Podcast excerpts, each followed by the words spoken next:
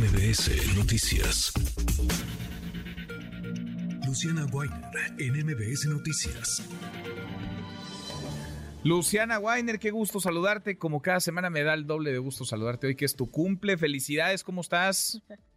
Hola Manuel, muchísimas gracias. Todo muy bien. Un saludo a ti, al auditorio. Muchas, muchas felicidades, Luciana. Que sea un gran día. Oye, ¿qué caso este que nos traes? El caso eh, Tlaxcala, un caso que se caracteriza por ser, pues diría yo, profundamente ilustrativo de la histórica crisis de fabricación de culpables en México, que es para las autoridades, para las fiscalías, casi como un deporte, Luciana.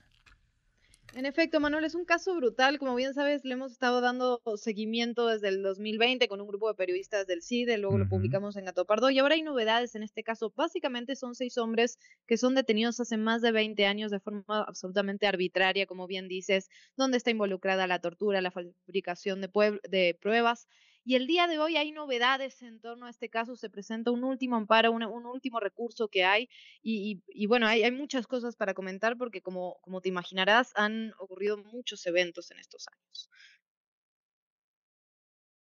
Vamos a escuchar tu trabajo y seguimos, seguimos platicando. Claro que sí. En agosto de 2002, seis hombres fueron arrestados y acusados de conformar una banda de secuestradores. Jorge, Ricardo, Sergio, Hugo, José María y Osvaldo. Algunos eran familiares, otros eran amigos.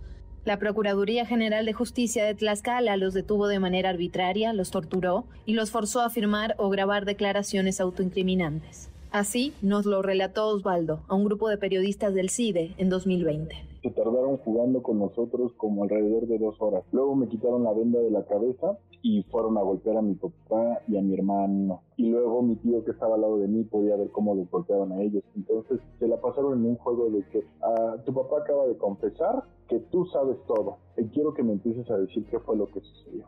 Y volví a lo mismo, es que yo no sé qué es lo que a qué te refieres, pero dime qué digo y yo lo digo, dime dónde firmo y yo firmo, pero ya no le pegues, ya no me pegues, obviamente con una desesperación, con gritos, con llanto.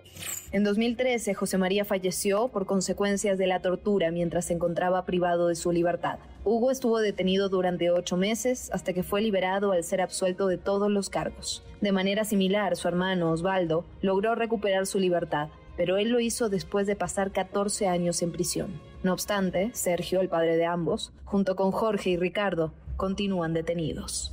Esta semana la defensa presentó un amparo en busca de alcanzar la justicia y la reparación del daño. El abogado Agustín Acosta habló durante una conferencia de prensa ofrecida por la Comisión Mexicana de Defensa y Promoción de los Derechos Humanos.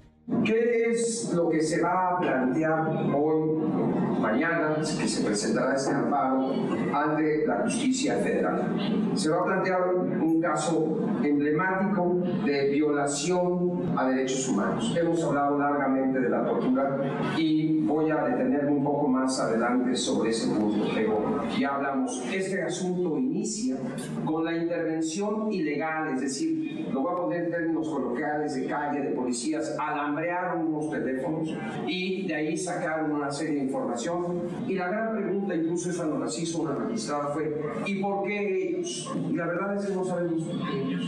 La defensa ha optado por invocar un efecto corruptor tomando el precedente asentado por la Suprema Corte de Justicia de la Nación en el caso de Florence Cassés. Nos acusaron de formar parte de una banda que nunca existió.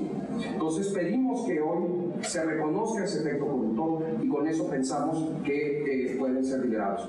Además de familiares, amigos y medios de comunicación, la conferencia de prensa contó con la presencia y participación de Osvaldo. Mi nombre es Osvaldo Rodríguez Zapatierra como ya sabrán, estoy víctima de esta situación. Entonces, en este momento estamos aquí para, para presentar el amparo, que como toda mi familia tengo muchísima fe en, que podamos tener cerca a mi papá y, a los demás muchachos. Todos saben que ha, ha representado sus 21 años en esta situación. Actualmente, además, hay órdenes de aprehensión en contra de los agentes que cometieron las detenciones arbitrarias y la tortura pero estos permanecen prófugos. Yo soy Luciana Weiner y esto es Código MBS. Difícil, Luciana, encontrar un caso que retrate, que ilustre más la falta de procedimientos, la falta de legalidad en la manera en la que se procesan este tipo de, casos, desde la detención hasta la construcción de estas acusaciones, de estos señalamientos. Un caso este, el caso Tlaxcala, que sí exhibe la fabricación de culpables en nuestro país.